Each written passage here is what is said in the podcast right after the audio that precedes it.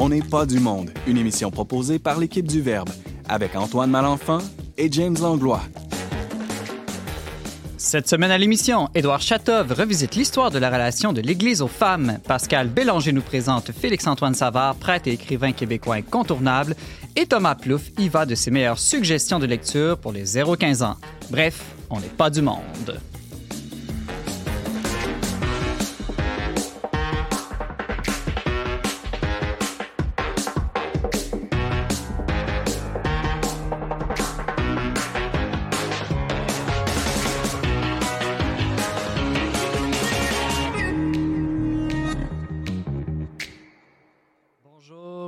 Bonjour à tous, bienvenue à votre magazine Foi et Culture. Ici Simon Lessard en remplacement d'Antoine Malenfant. Je suis en compagnie de l'euphonique James Langlois. Salut James. Hein, qu'est-ce que c'est ça, euphonique? Euphonique, mais j'ai fait des recherches. Ça veut dire bon, eux, euh, si je connais bien mon grec, le eux, ça veut dire bon. Ouais, puis phonique. phonique. Ce qui sonne bien. Ce qui sonne bien, celui qui sonne bien, oui. L'harmonie des sons agréablement combinés. Je, j'ai pensé à toi, entre autres, à cause de ton amour de la musique. Puis, euh, je trouve que tu es un homme qui apporte l'harmonie. Ah, ben merci. En tout cas, j'espère.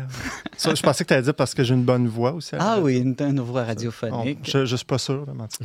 Euh, cette semaine, aujourd'hui, c'est la Saint-Valentin. Bonne Saint-Valentin à tout le monde. Alors, euh, autour de la table, Pascal. On commence par les dames. Bonjour, Pascal Bélanger. Allô, Simon. Ça va bien? Oui. Oui. Toi, la Saint-Valentin, est-ce que c'est une fête importante pour toi?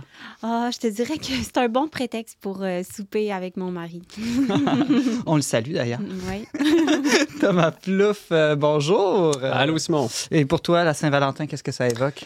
Moi, j'ai un enfant qui est né pas loin de la Saint-Valentin, fait que c'est, elle a supplanté euh, ah! maintenant la. la... Ben, c'est, aussi, aussi, de l'union euh, de, de, notre amour qu'est né cet enfant. Donc, ah, quoi, de mieux, quoi de mieux, Et notre troisième invité de la semaine par Édouard Château. Bonjour. Bonjour. Bonjour.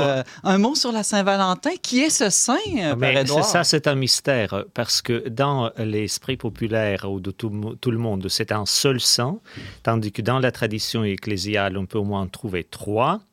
Et tous les trois ont et le statut social et parcours de vie différents, mais dans l'imaginaire, tous les trois comme étaient fondus ensemble et donné ce personnage romantique Saint Valentin que donc tout le monde se souvient à la fête de l'amour et voilà, ça donne les idées qui peut-être il faudrait ajuster de temps en temps. Encore une autre fête séculière qui a des bases chrétiennes. Ah, euh, je ne dirais pas que c'est une fête séculière. C'est une fête qui, euh, je pense, peut même dans, les, dans la tradition chrétienne souligner un aspect de relation euh, profonde, mhm. d'engagement. Il s'agit bien s'approprier aussi la figure de Saint Valentin. Et c'est pour cela même les trois figures, parce que un était prêtre, l'autre était diacre et l'autre était tout simplement laïque. tout le monde peut se retrouver à la limite. L'amour, c'est pour tout le monde. D'ailleurs, je pense que le pape François a suggéré qu'on en fasse aussi une journée internationale des fiancés ah, il y a quelques années. Donc, euh, belle, belle, initiative euh, du, du pape François. James, toi, la Saint-Valentin? Ouais, ben c'est ça. C'est c'est pas ma fête préférée. On salue ta femme aussi. Oui, oui, c'est ça. Euh, quelque chose euh, pour nos, auditeurs qui veulent nous rejoindre, James? Oui, bien, onpdm, sinon par la messagerie de nos réseaux sociaux, même sur YouTube, on laisse des commentaires en dessous des vidéos. Ça fait toujours plaisir euh, de vous lire et de saluer ensuite.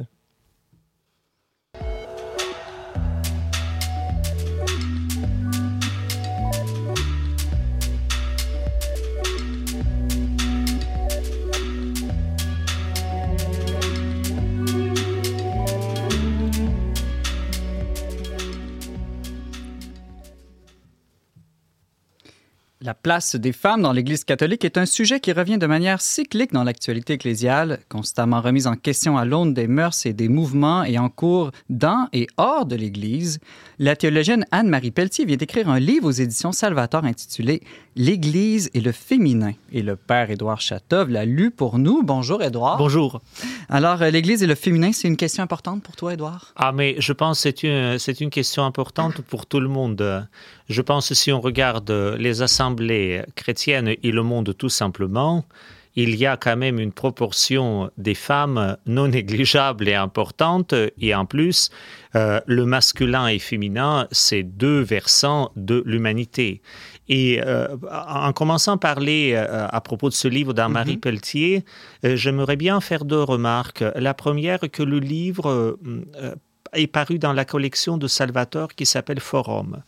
C'est-à-dire, c'est une invitation à une conversation, peut-être un peu euh, hardie et un peu soutenue, mais à propos des, de- du sujet qui passionne tout le monde, et les hommes et les femmes C'est vrai? et à l'intérieur de l'Église et à l'extérieur de l'Église.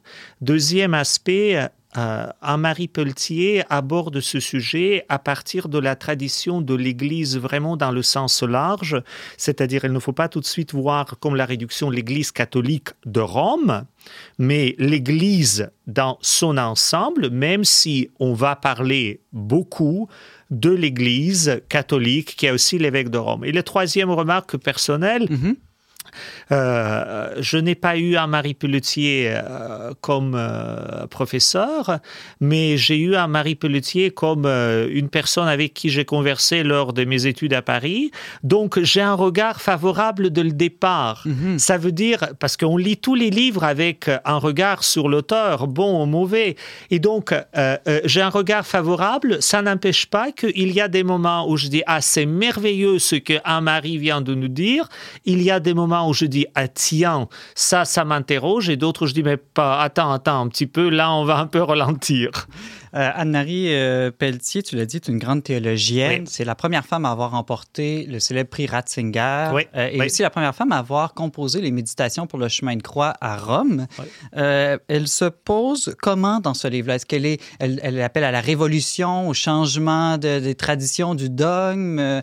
Mais, mais il y a un peu de tout. Mhm. Il y a les constats de la tradition. Et euh, le premier constat qu'il fait, ce qui arrive même dans notre rencontre, que c'est un homme qui va parler du li- de, de- de livre d'une femme à propos des femmes. un homme prêtre en plus. Oui, et donc elle fait un constat dès le départ qu'en général, quand dans la société et dans l'Église, on parle des femmes ou de la femme, c'est toujours les messieurs qui s'expriment. Et je pense que c'est un constat qu'elle fait, et un constat assez important. Deuxièmement, elle va nous interroger sur certain nombre des aspects, des assises de la tradition, qu'elle ne va pas d'abord questionner, elle va les présenter pour qu'on comprenne d'où on vient, Comment on est abouti à ces aspects comme par exemple euh, le lieu ou la place des femmes euh, dans les assemblées chrétiennes ou la place des moniales qui depuis le Concile de Trente sont toutes cloîtrées. Et en plus on les a imposées les hommes comme les têtes à la gouvernance, euh, ce qui d'ailleurs ressort même dans les synodes à Rome. Vous savez que les supérieurs majeurs masculins peuvent voter. Les supérieurs majeurs des congrégations féminines ne peuvent pas voter. Et c'est encore de fait, donc elle fait quelques constats, et après elle propose quelques lectures questionnantes, voire provocantes, voire un peu dérangeantes. Quand je dis un peu, un peu beaucoup dérangeantes, pour vraiment nous un peu remettre en question vis-à-vis de tout cela. Et C'est un livre très stimulant, et intellectuellement et spirituellement. Au-delà, est-ce que nous sommes d'accord ou pas d'accord? James? Alors qu'on pense au- au- à l'époque médiévale avec une Hildegarde von Bingen, par exemple, Oui. qui avait une place très importante euh, Oui. dans sa congrégation et je pense même au, Au, niveau mondial, Ah oui, au niveau, au, ni- au niveau universel. Et en plus, elle cite d'autres femmes qui étaient euh, les abbesses, qui avaient même les pouvoirs civils qui exerçaient euh, les, euh, les, les pouvoirs aussi de l'accompagnement spirituel. Euh, mais euh, tout cela va remanier absolument euh, à l'époque de Concile de Trente, au, moment de la Réforme. Et là, à nouveau, elle nous invite à une réflexion qui est euh, beaucoup plus large que juste la considération autour de Concile de Trente. Comment notre rapport à la féminité ou masculinité est vraiment, euh, je ne dirais pas conditionné, mais agencé par la culture dans laquelle nous vivons, par les normes, euh, comment on voit la femme ou l'homme, et qu'est-ce que ça donne euh, à la longue. Justement, Edouard, ces rapports hommes-femmes dont tu parles, euh, ils sont euh, parfois euh, d'amour, parfois de haine, parfois aisés, parfois difficiles. On sait que dans la Genèse, par exemple, il dit que l'être humain est créé à l'image de Dieu et hommes et femmes, il les créa. Euh, comment est-ce qu'on peut repenser ces rapports qui sont, après tout, voulus par Dieu, cette différence? Mais il y a deux choses. La première, que Anne-Marie Pelletier aussi, c'est parce qu'on parle de livre, elle ne nie pas la différence. Elle-même, tout au long de son livre, va inviter penser cette différence mais sans jamais nier le rôle de l'autre ou réduire l'autre un peu à, l'inexistence. Pourquoi? Parce que euh, euh, le fameux récit de la Genèse, qui comporte deux récits de la création euh, de, l'humain, c'est-à-dire homme et femme les créa, créons l'être humain à notre image et à notre ressemblance, c'est un récit. Et celui qui le suit tout de suite, c'est le récit où on dit la femme est tirée lors du sommeil mystérieux du côté de d'Adam, de l'homme. Et donc, à travers toute la tradition, on va lire ces passages, on va les interpréter différemment, et de temps en temps, si euh, Pascal euh, me permettra de dire, c'est que la femme va sortir, s'il n'est pas perdante, au moins gagnante, au moins euh, un peu comme le partenaire dans cette relation.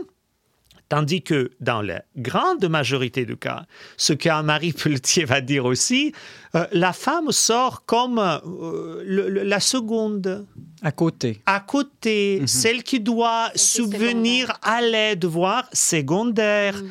Et donc, ça, c'est une vision qui n'est pas la seule vision de la tradition chrétienne, mais qui prend une partie quand même qui est pesante dans la tradition chrétienne. Anne-Marie interroge. Ce qu'on oublie, que la tradition juive interprète ce passage, ces deux créations complètement différentes. Le premier récit de la création est interprété et vis-à-vis et de l'homme et de la femme comme être puissant, créateur, euh, libre, euh, puissant. Euh, et le deuxième récit de la création souligne que chez un homme et chez une femme, chez l'homme et chez la femme, existe une solitude existentielle pour laquelle il faut le vis-à-vis, il faut de l'aide. Ce n'est pas d'ailleurs euh, la lecture qui était toujours adoptée dans la tradition chrétienne. Pascal euh, Bélanger, puisque tu es la seule femme autour de la table, j'ose te poser la question, est-ce que toi-même tu as fait cette expérience de te sentir comme celle d'à côté dans l'Église catholique?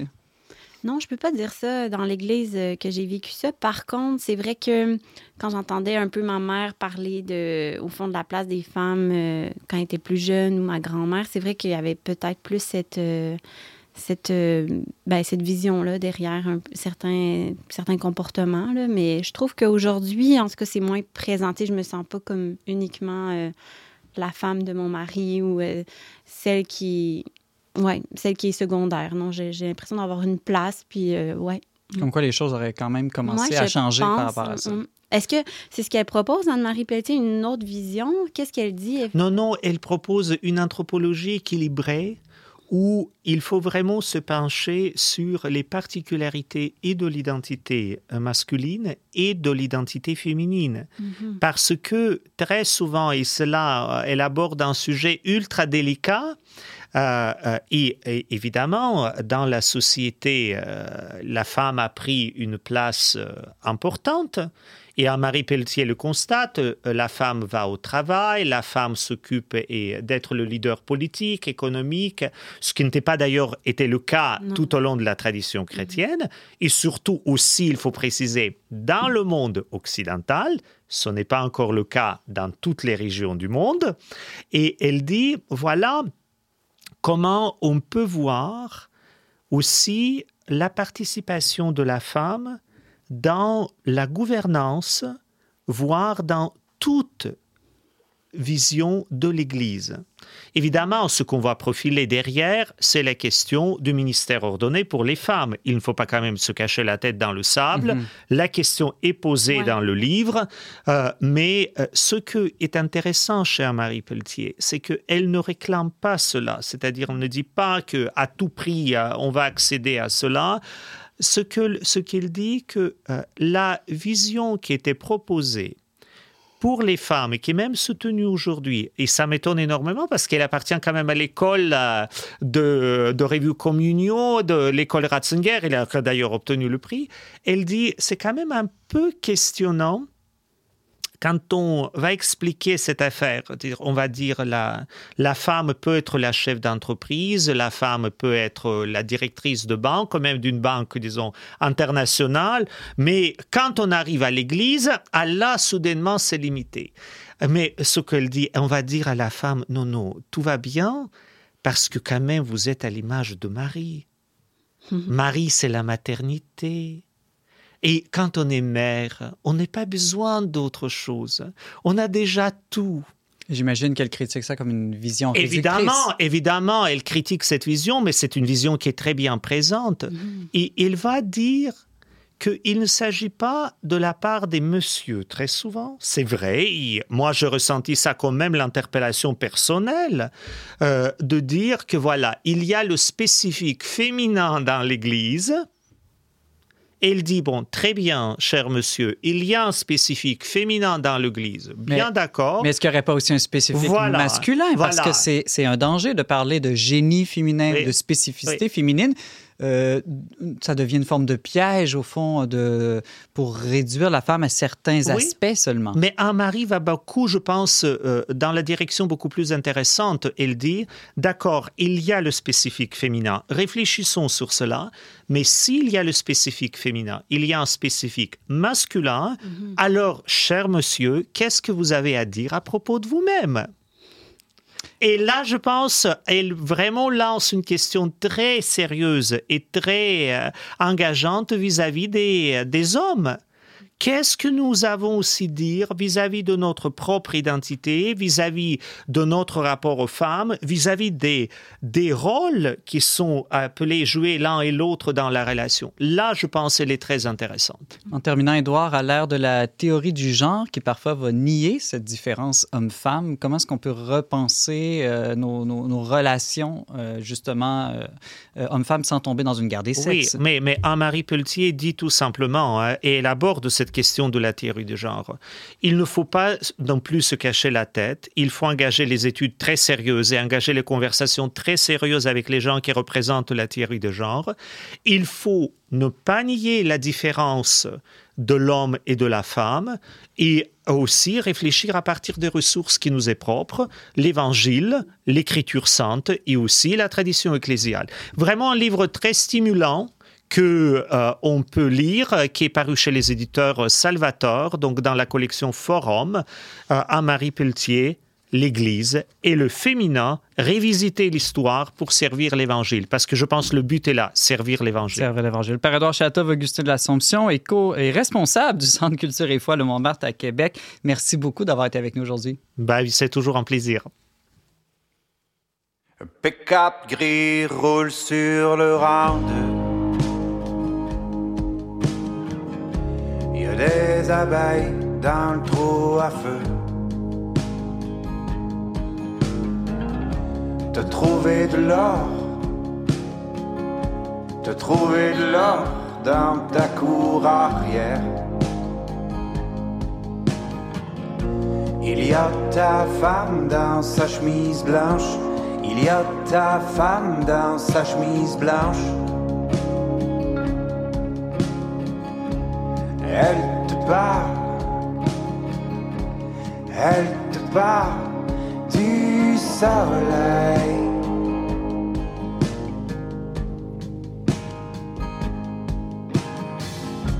Tu cherches un mot qui rime avec miel.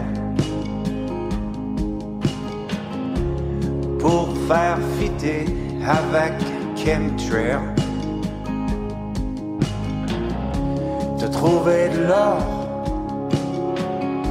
te trouver de l'or dans ta cour arrière.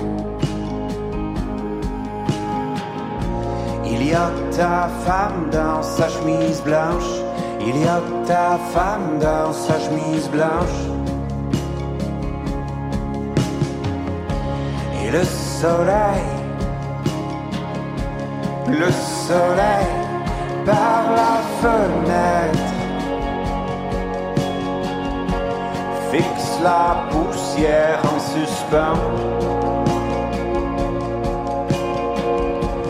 La couleur du paysage et trace des formes géométriques.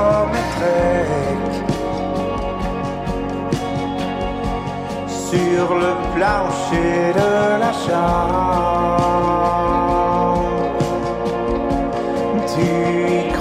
aux étoiles, le perçoit le sidéral. Et le silence le silence et la lenteur.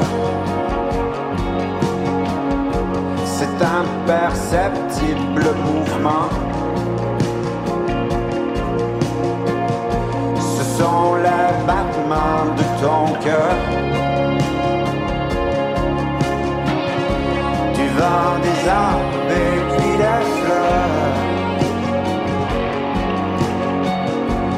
Dehors dedans, surtout devant. Il y a ta femme dans sa chemise blanche. Il y a ta femme dans sa chemise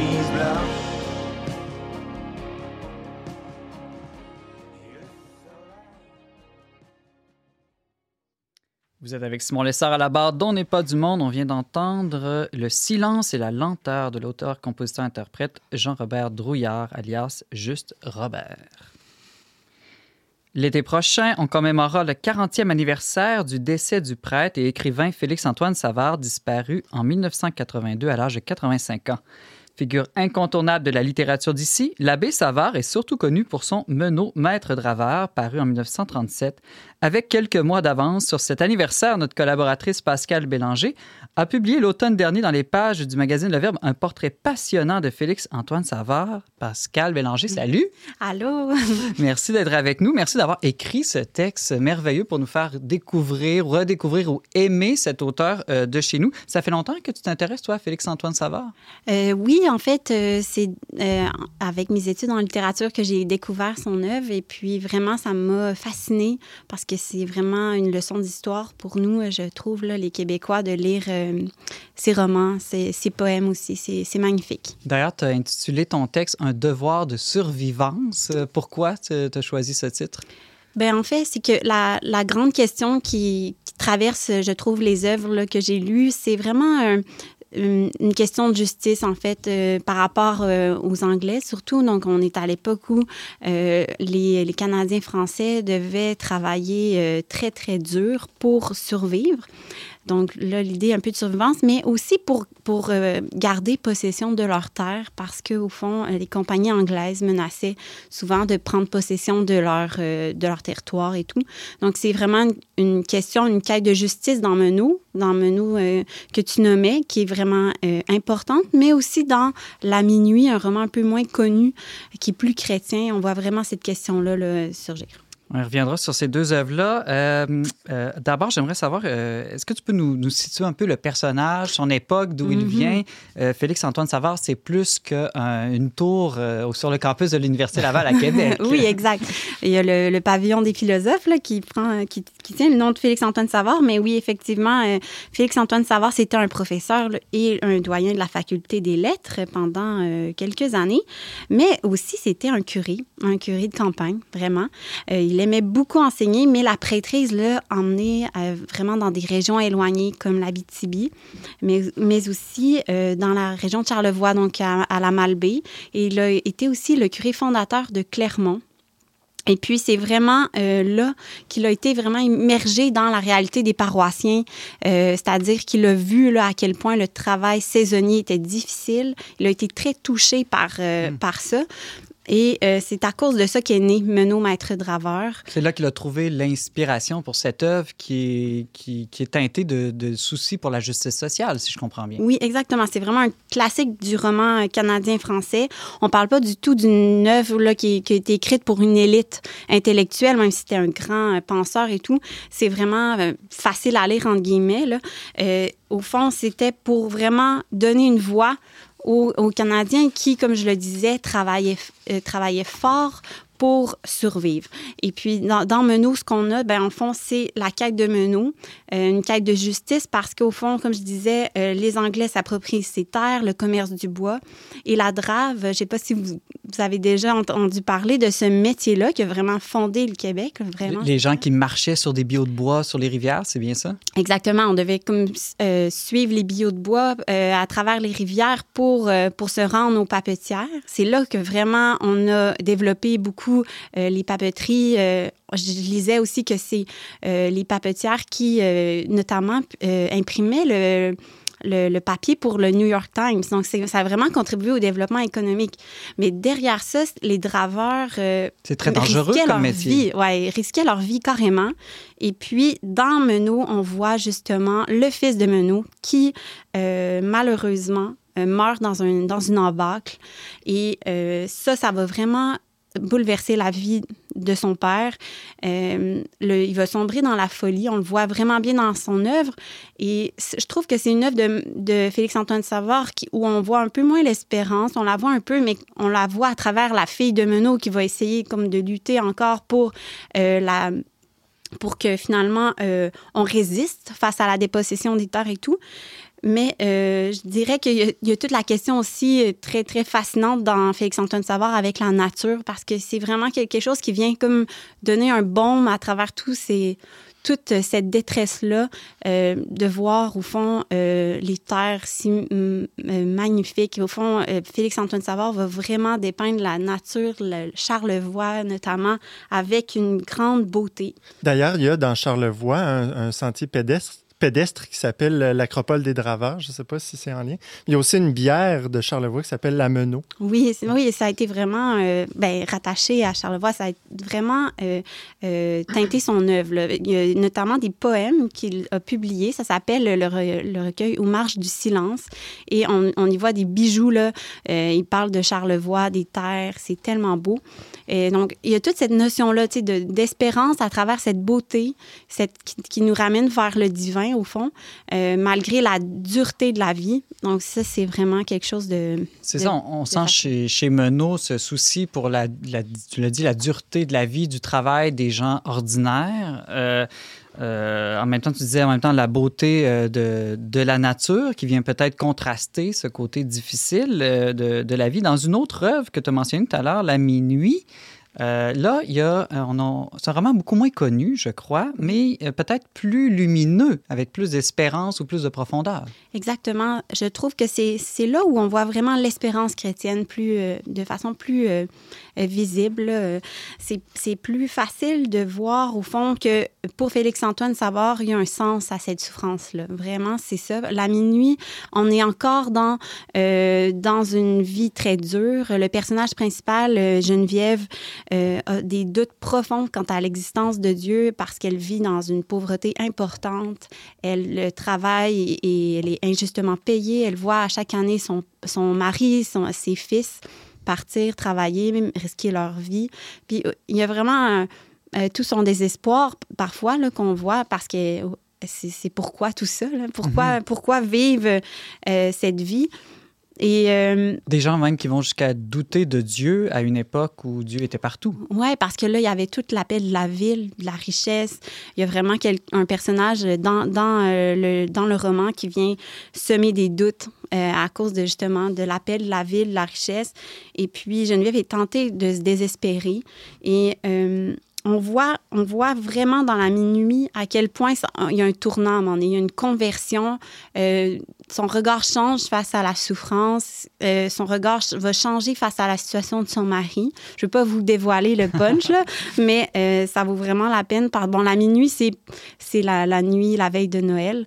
Et on voit vraiment que cette nuit-là, il, y a quelque chose qui se passe et sa vie va vraiment changer. Autour de la table, est-ce qu'il y en a parmi vous qui avez déjà lu euh, des œuvres de Félix-Antoine Savard? Menot, moi j'avais lu Menot, euh, ouais, Thomas? Euh, un livre euh, remarquable. Là. Franchement, si quelqu'un ne l'a pas lu, c'est sûr que c'est, c'est pour ceux qui sont moins habitués aux livres ou qui sont très descriptifs. Ça peut être plus aride parfois, mais c'est pour ceux qui, qui, ont envie de se plonger justement dans une description euh, telle quelle là, de la réalité de l'époque. Euh, c'est vraiment... Moi, je trouve que c'est un livre qui, même si c'est plein de souffrance, c'est un livre qui, qui, nous, euh, qui nous redonne fierté d'être québécois. Mm. Vraiment.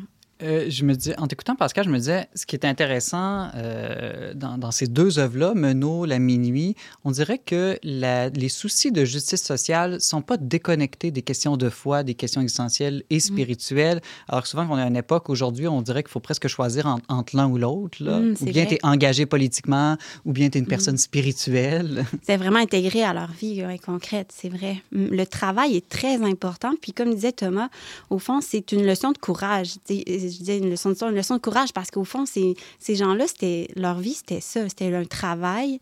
Euh, je, pense que les draveurs travaillaient 7 jours sur 7, euh, 10 heures par jour. C'était des, grosses journées.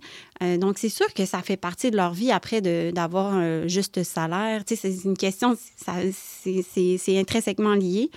Euh, et la valeur du travail va teinter beaucoup l'œuvre de Félix-Antoine Savard. Il y a un, un poème dans, dans, le recueil Aux marges du silence qui parle du forgeron. Ça mmh. dit euh, Viens dans ma boutique et je te montrerai ce que veut dire le mot travail. Donc, vraiment, même si c'est un intellectuel, euh, Félix-Antoine Savard vient donner toutes les lettres de noblesse à ces métiers-là. Travail souvent manuel à l'époque. Oui, exactement. Euh, oui, Thomas Plouffe? Ben, c'est-à-dire, ça, je, me, je, me, je, me, disais tantôt, on avait une discussion sur la, la, le rapport de la femme dans, dans l'Église, ou en tout cas la complé complémentarité homme-femme, mais dans le livre Menot, Maître Draveur, c'en est, une occasion où on voit justement cette complémentarité-là dans, le, dans la survivance, c'est-à-dire que mm. pour survivre, euh, l'homme avait sa, sa part de travail, de souffrance, mais la femme avait sa part de travail, de souffrance, puis c'était dans cette complémentarité-là que, que le peuple s'est forgé puis est arrivé à survivre. Mm. D'une certaine manière, est-ce qu'on pourrait dire que Félix-Antoine Savard est un auteur nationaliste? Euh, oui, je pense qu'il nous permet de, nous, de, de, mieux nous identifier à ce que nous sommes. Euh, donc peut-être qu'on pourrait dire ça, je ne sais pas. Là, mais... Ça dépend comment on définit nationaliste. mais dans ce sens-là, c'est-à-dire que moi, ça m'a permis de réaliser c'est quoi notre héritage. Enfin, c'est qui, mm. qui, qui, sont nos aïeux, c'est qui qui ont qui, qui, a fondé finalement le Québec, qu'on connaît, tu sais, que, comme je disais, des fois risqué euh, leur vie, travailler si dur. Et euh, ça, ça, nous, ça nous élève dans un sens vraiment. Là. Donc oui, je pense. Édouard Château. Pascal, euh, en t'écoutant sur ça, je pense tu dis que donc il, il donne quelques notions, quelques assises sur l'identité québécoise pour comprendre et même bâtir l'identité québécoise. Quel élément tu mentionnerais? Pour, pour, euh, pour, ceux qui nous écoutent, ouais, voilà, ouais. d'être québécois, parce que quand on pose la question, c'est quoi d'être québécois? Qu'est-ce qu'on peut retenir? Si on est un prêtre russe, par exemple, arrivé au Québec et qu'on se demande qu'est-ce qu'être québécois? Ça, ça, ben, je, je, je, trouve que c'est le travail dans la nature, parce qu'au fond, c'était vraiment ça, le travail, mais physique, là, le travail saisonnier. Donc, euh, parce qu'au fond, les Québécois, c'était des bûcherons, c'était des, c'était des draveurs, c'était des, des hommes, surtout, là, qui partaient puis qui dans, dans, le bois, là, vraiment dans, le, dans, la forêt. Mais pour aujourd'hui, c'est-à-dire un bon travailleur. Oui, c'est ça, le travail, exactement. Et... Hein. Mm. Là, tu me fais sentir un peu moins québécois. Je suis pas très travail dans la nature, oui, James? Mais la question d'Edouard me fait penser à ce fameux sociologue américain qui est venu ici dans les années 30, je me rappelle bien, qui a observé un peuple euh, canadien-français du, du Bas-Saint-Laurent. Il est arrivé à la conclusion que l'identité québécoise se fonde sur trois éléments la famille, la foi et la terre. Je mais, pense que c'est très présent dans oui. la littérature du terroir à mm -hmm. cette époque-là. Mais je pense ce que euh, Pascal dit, c'est très intéressant comment cette œuvre interroge le Québécois contemporain, c'est-à-dire ceux et celles qui nous écoutent, qu'est-ce qu'on peut retenir, qu'est-ce qu'on peut reformuler, qu'est-ce qu'on peut mmh. même réajuster vis-à-vis -vis du contexte actuel, mmh. mais ça peut être en bonne inspiration et questionnement. C'est ça que j'entends de ta part. Hein? Oui, vraiment, parce que je sais pas vous, mais moi, je trouve que des fois, on, on travaille plus assez de nos mains, justement, puis ça nous fait un grand bien. Souvent, mais, en tout cas, on le voit là, en ce moment, les jeunes souffrent parfois là, de, de pas bouger assez, de pas travailler. Et puis, ça donne un sens à notre existence, de, de bâtir quelque chose, de créer avec notre terre. Mmh. Thomas Plouffe? Mais il y a aussi un autre élément qui est un petit peu tabou peut-être aujourd'hui, mais qui est très fort dans, dans, dans Félix, dans Félix Antoine Savard, c'est le rapport franco-anglo ouais, qu'on ouais. retrouve aussi Mm. dans, dans, dans Maria Chapdelaine, même si ça a été écrit par un Mhm. Français. Là. Euh, dans notre histoire, on ne peut pas passer à côté de ça. là. Le rapport avec les anglophones. Mm. Puis aujourd'hui, comment ça se transcrit? Ben, c'est dans notre rapport euh, d'identité de, de, de province euh, essentiellement francophone jusqu'à aujourd'hui, euh, dans un pays anglo.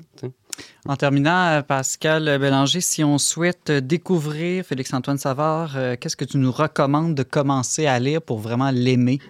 Ben Menot, c'est sûr. Menot, Maître Draveur, je pense que c'est un incontournable. Ensuite, La Minuit, si vous, la, vous le trouvez, parce qu'il n'a pas été édité depuis longtemps, c'est dur à trouver. Il faut vraiment aller dans des euh, petites bouquineries là, usagées et tout. Secours Mission des frères des écoles chrétiennes, il y en avait Mhm. quelques copies. Il n'y a pas de version électronique? non, je pense pas. Mais sinon, après, là, les poèmes, peut-être, pour les plus, euh, les plus euh, fervents de littérature. ouais. Ou sinon, moi, j'ai une recommandation d'aller lire ton texte euh, qui, va être, Mhm. euh, qui était dans le, le numéro spécial Genèse du magazine Le Verbe, disponible en PDF sur leverbe.com ou euh, prochainement aussi sur notre site Internet. Pascal Bélanger, tu revenais avec nous sur la vie et l'œuvre du prêtre écrivain majeur de notre histoire, l'abbé Félix-Antoine Savard. Merci beaucoup. Ça fait plaisir.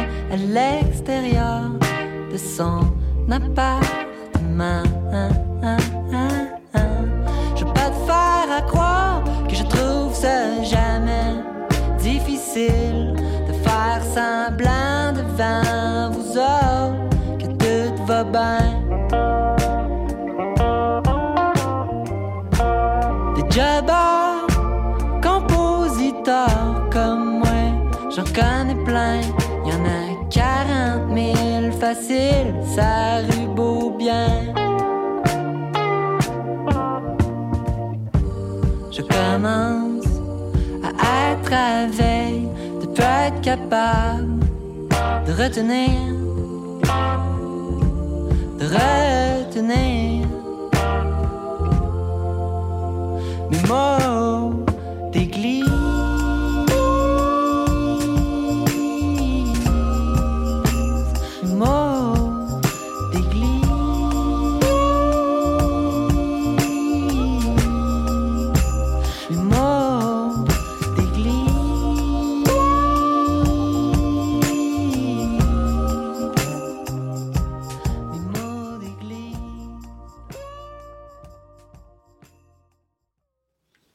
C'est toujours Simon Lessard au micro d'On n'est pas du monde. C'était la chanson Mots d'église du groupe Comment de bord.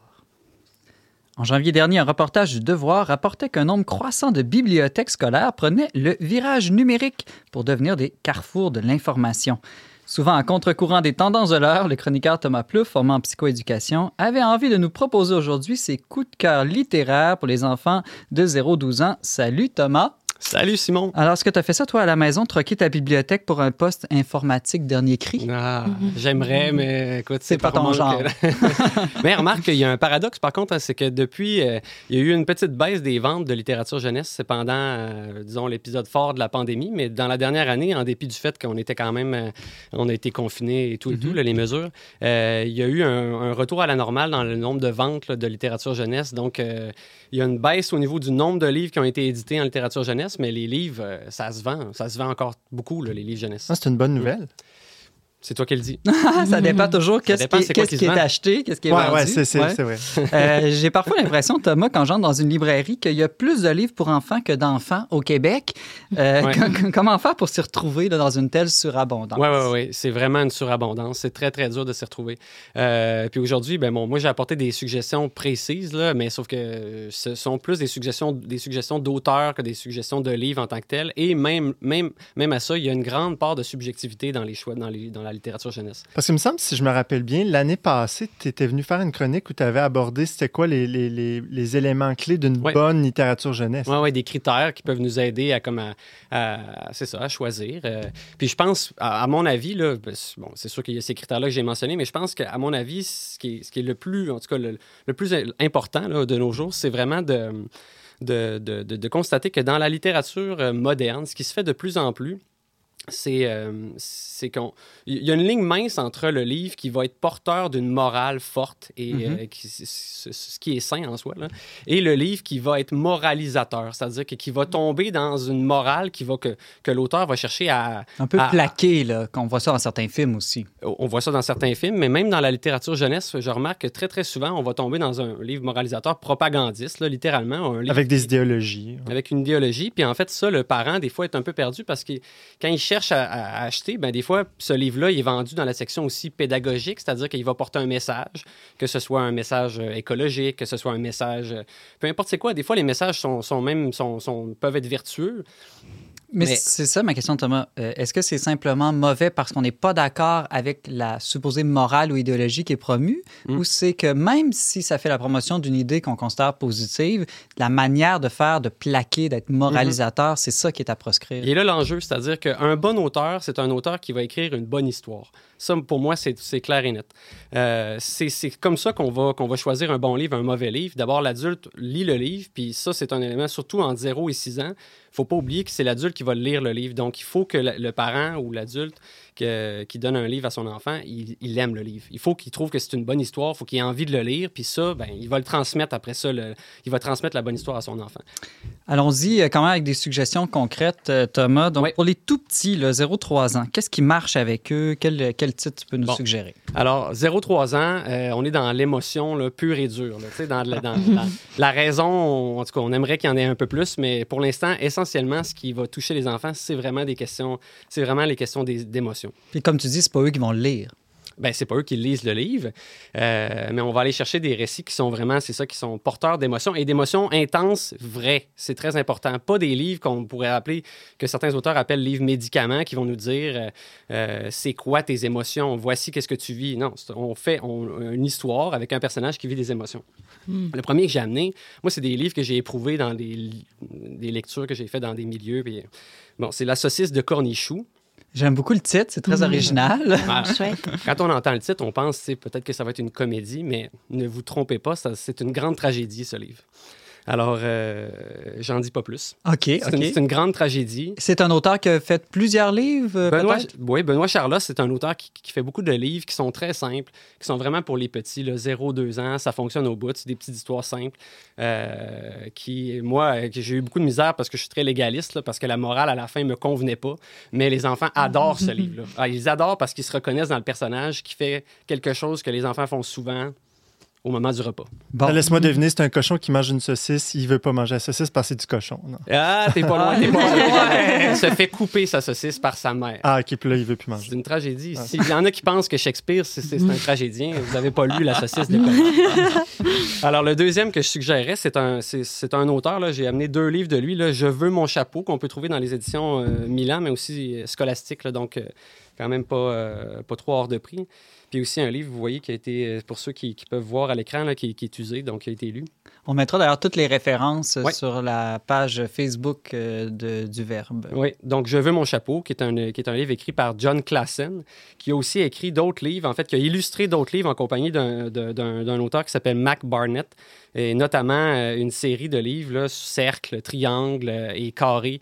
C'est des livres qui sont vraiment là, euh, peints sans rire, euh, très ph- philosophiques, là, tu sais, qui vont toucher à des questions de, de- de- de- de- de- profondément humaines, là, d'orgueil, cupidité, euh, mais euh, dans une trame narrative qui est drôle, qui est, qui est super simple, avec des regards. Puis bon, je vous les conseille absolument.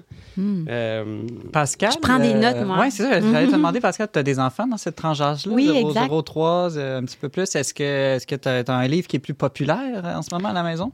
Ben, on va à la bibliothèque pas mal une fois par mois, puis on en prend plusieurs. Euh, je pense que mes, enfants, euh, lesquels ont préféré récemment, euh, je- vite comme ça, euh, il y en a beaucoup sur la colère. Là. Je- tu parlais là. Je me rappelle que ma petite Jeanne, là, qui a trois ans, là, ça, ça l'a bien marqué. là. mhm, Tout ce qui parle de colère, mais je me rappelle pas tu sais, des titres. et- mhm. Il y en a Exactement, tellement, il y en a tellement ouais. de la littérature. Mais Mm. c'est sûr, la colère, la tristesse, euh, bon, ils vivent des émotions intenses, les enfants en bas âge, donc ils aiment ça quand l'histoire le reflète. Oui, euh, Père Édouard. Mais, mais au récent salon du livre à Montréal, j'ai vu le- toute une série de livres qui parlent ma, la petite joie, Oui, Ah. Oui, la petite la, Mm. la petite tristesse. Ah, pour les La petite, Mm. c'est, là, c'est, Ah ouais. ça, ça m'étonne un petit peu, hein. Alors que pourtant, les enfants doivent les vivre comme des grandes joies, Ouais. des grandes Oui. tristesses. En fait, Non, non, c'est que la- les émotions sont personnifiées dans ce livre-là. C'est pour ça qu'ils Oui. les appellent la petite. Ah oui, Ah, d'accord. personnages. Ouais. Le dernier, dernier dans le 0-3 ans, pour aller vite, c'est l'auteur qui s'appelle Chris Houghton. Il a fait plusieurs livres, là, euh, euh, notamment un que j'ai pas que j'ai pas apporté, mais qui est un coup de cœur, qui s'appelle Abois Georges, l'histoire d'un chien. Oui, oui, Oui, oui. Vraiment. L'histoire d'un bon. chien qui, Mm. qui, euh, qui, qui- ça aussi, c'est, c'est la grande philosophie là, qui, qui, euh, qui veut bien faire, qui dit qu'il va bien faire, mais qui n'y arrive pas. Et puis là, il ressent une honte terrible. euh, au- euh, bon, et puis ensuite, vous voyez comment est-ce qu'il va, il va s'en sortir, mais c'est aussi une émotion très forte des enfants, la culpabilité, donc, Mm. mais à travers un récit euh, formidable. Ensuite, Thomas, si on passe euh, une tranche d'âge un peu au-dessus, là, 3-6 ans, donc un peu avant de commencer le- le- l'école primaire, qu'est-ce Ouais. que, en rafale, là, tu pourrais nous, nous suggérer? Oui, ben 3-6 ans, en fait, là, on commence à entrer de plus en plus dans le récit. Moi, c'est ce que je. ben, ce qui- déjà, on l'était, mais je pense que c'est toujours. euh, On rentre en- de plus en plus dans le récit. Moi, je, je suggère toujours d'aller vers les contes classiques. Mhm. C'est- Perrault, par exemple. Euh, Perrault, euh, Grimm, euh, il y a les contes classiques, il y, en il y en a plusieurs. Anderson. Mhm. Oui, Anderson aussi. Bon, celui-là, c'en est une édition qui a été refaite récemment. Moi, je trouve que c'est une. Celui-là étant. Celui-là, Le Petit Chaperon Rouge, en fait, c'est une édition merveilleuse parce que ça a été écrit par Béatrix Potter, qui a aussi écrit Pierre Lapin. Là, ils en ont fait des films récemment. Puis ça a été illustré par Helen Oxenbury, qui est une au- au- auteure euh, anglaise qui a fait d'autres littératures jeunesse. Euh, bon, euh, c'est une. Moi, je trouve que dans les versions, il y en a beaucoup. Là, ceux qui savent Mhm. pas comment s'y trouver, c'en est une très belle, là, Le Petit Chaperon Rouge. Sinon, ben, d'autres récits, d'autres auteurs. Moi, je- euh, ce, qui, ce qui est très populaire, euh, il y a les livres de Kitty Crotter, qui, qui- qui- qui est dans un univers un petit peu plus, souvent un petit peu plus déjanté, là, quasiment à la Tim Burton un peu, là, mais toujours dans des récits très fins. Euh, euh, ça fonctionne au bout avec les enfants. là. Celui-là, celui-là c'est Scritch, Scratch, Dip, Clapote. C'est autour de la peur de la nuit, qui est quelque chose de très fort chez les, chez les petits. Après ça, j'avais amené un autre livre qui était un peu plus... Bon, il y a toujours, évidemment, pour ceux qui se disent... euh, pourquoi ne pas être chauvin, les, auteurs québécois, j'en ai pas mentionné jusqu'à maintenant, Marianne Dubuc, qui, fait de la, de la littérature euh, euh, un peu différente. On n'est pas dans le récit ici.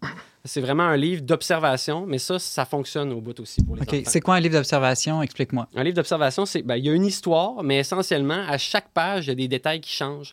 Donc, euh, le, texte est, le texte est assez réduit, mais par contre, les illustrations parlent presque plus que le texte. Donc, l'enfant doit vraiment. C'est un jeu en soi. Là. Il va l'observer plusieurs fois, puis à chaque fois qu'il l'observe, qu'il regarde le livre, il voit de nouvelles choses, euh, toute une histoire. qui- Il y a plusieurs histoires en parallèle qui se passent dans l'illustration. C'est des très beaux livres. Marianne Dubuc. euh, Euh, généralement, c'est assez des valeurs sûres. Puis sinon, un dernier plus osé aussi pour ceux qui aiment le- les livres de littérature jeunesse artistique, dans une euh, dimension plus artistique les livres de Anthony Brown. Ici, c'est- toute le- sa série euh, autour de Marcel, qui est un jeune, un, un petit gorille. Euh, puis, euh, Donc là, tu as apporté aujourd'hui Marcel le rêveur. Ouais, Marcel le rêveur, mais il existe aussi Marcel et Hugo, Marcel et bon, Marcel la mauviette, Marcel, il se passe plein de choses dans sa vie, Marcel. Puis on, pour ceux qui peuvent le voir à l'écran, ben ce sont des livres, qui sont très artistiques où il va faire beaucoup de références à des grands auteurs là, puis qui, qui, qui s'apparentent, moi je trouve beaucoup à du Salvador Dali là, souvent dans ses œuvres.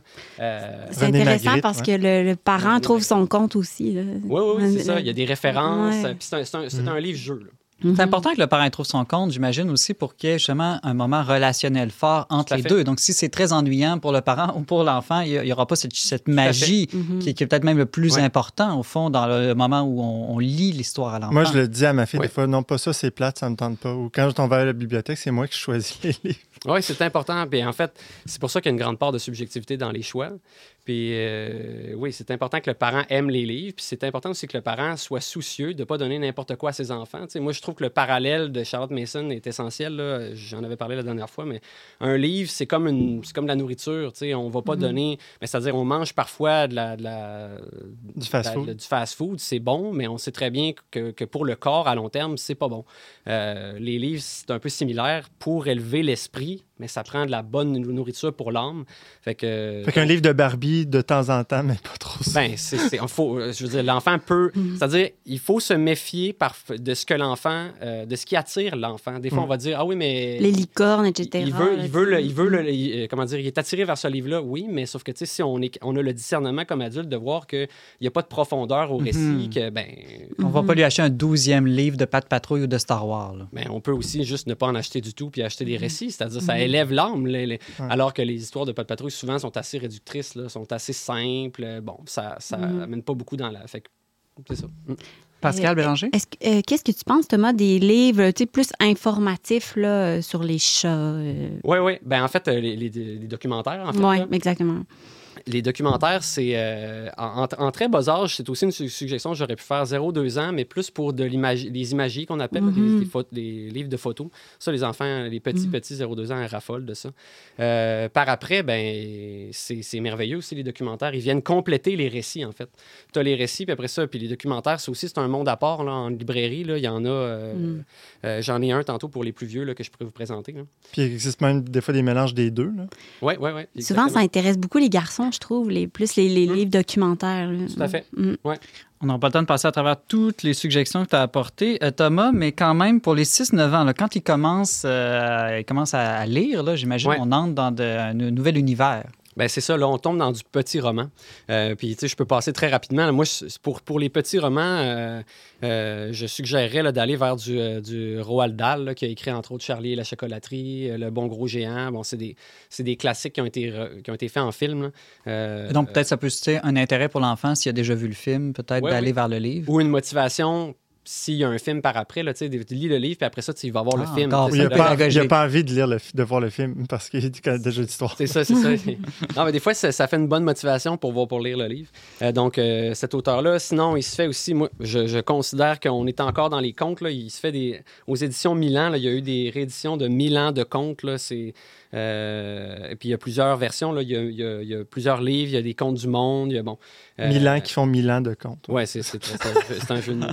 Euh, mais c'est- c'en est une version très intéressante pour, pour tout âge, là, de 6 à 9. Il nous reste 30 secondes, Thomas. Si tu avais une seule suggestion pour les, les plus vieux, là, vers la fin de l'école Bon, primaire, 9-12 9-12. ans. Ben, j'en ferais, je dirais, d'abord mythologie grecque, qu'on peut commencer dès 6 ans, 6-9 ans. Ici, j'ai amené des livres de Yvan Pomeau. Euh, excellent. Sinon, euh, une bande dessinée, La guerre de Catherine. Ça, c'est une nouvelle, une nouvelle bande dessinée qui est sortie. Une excellente BD là, que je vous conseille vivement là, pour les plus 11-12 ans. Puis, dans les documentaires, j'en parlais tantôt, ben ça, vous pouvez trouver ça dans l'usager. Comment ça la s'appelle? collection Au fil du temps. Un port au fil du temps, une cité au fil du temps, une ville où il y en a plusieurs. là. Ça, pour ceux qui aiment les livres d'observation, les documentaires, c'est vraiment un bijou. Ils vont passer des, des heures là-dedans. là. Parfait. Puis on mettra, euh, comme j'ai dit tout à l'heure, euh, sous les commentaires de notre page Facebook, euh, toutes les autres euh, suggestions, celles que tu as nommées, celles que tu n'as pas eu le temps Oui. de nommer aujourd'hui. Thomas Plouffe, euh, euh, diplômé en psychoéducation, merci pour tes propositions de lecture euh, jeunesse.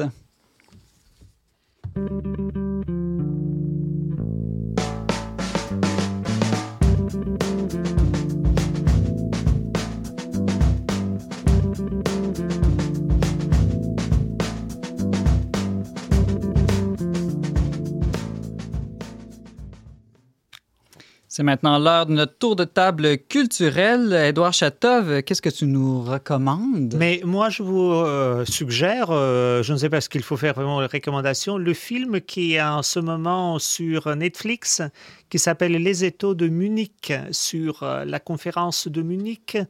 Qu'est-ce que c'est que la conférence de Munich en une C'est la conférence de Munich, comment Hitler est arrivé prendre la possession de Tchécoslovaquie et quelle était la réaction des puissances, euh, disons, mondiales? Euh, voilà, ça raconte quel est le rapport entre les peurs, les anxiétés, les inquiétudes, les bonnes intentions, euh, les bons choix et les mauvais choix dans le monde politique, économique, social et spirituel? Il y a de quoi penser vis-à-vis du passé et vis-à-vis du présent. Oui, c'est ce que j'allais dire. Merci, Edouard Chatov. Donc, l'étau de Munich sur la plateforme Netflix. Pascal Bélanger, quelque chose à nous suggérer? Oui, moi, je vous recommanderais euh, le livre de Dominique Bernèche, la fondatrice de la compagnie Les Belles Combines.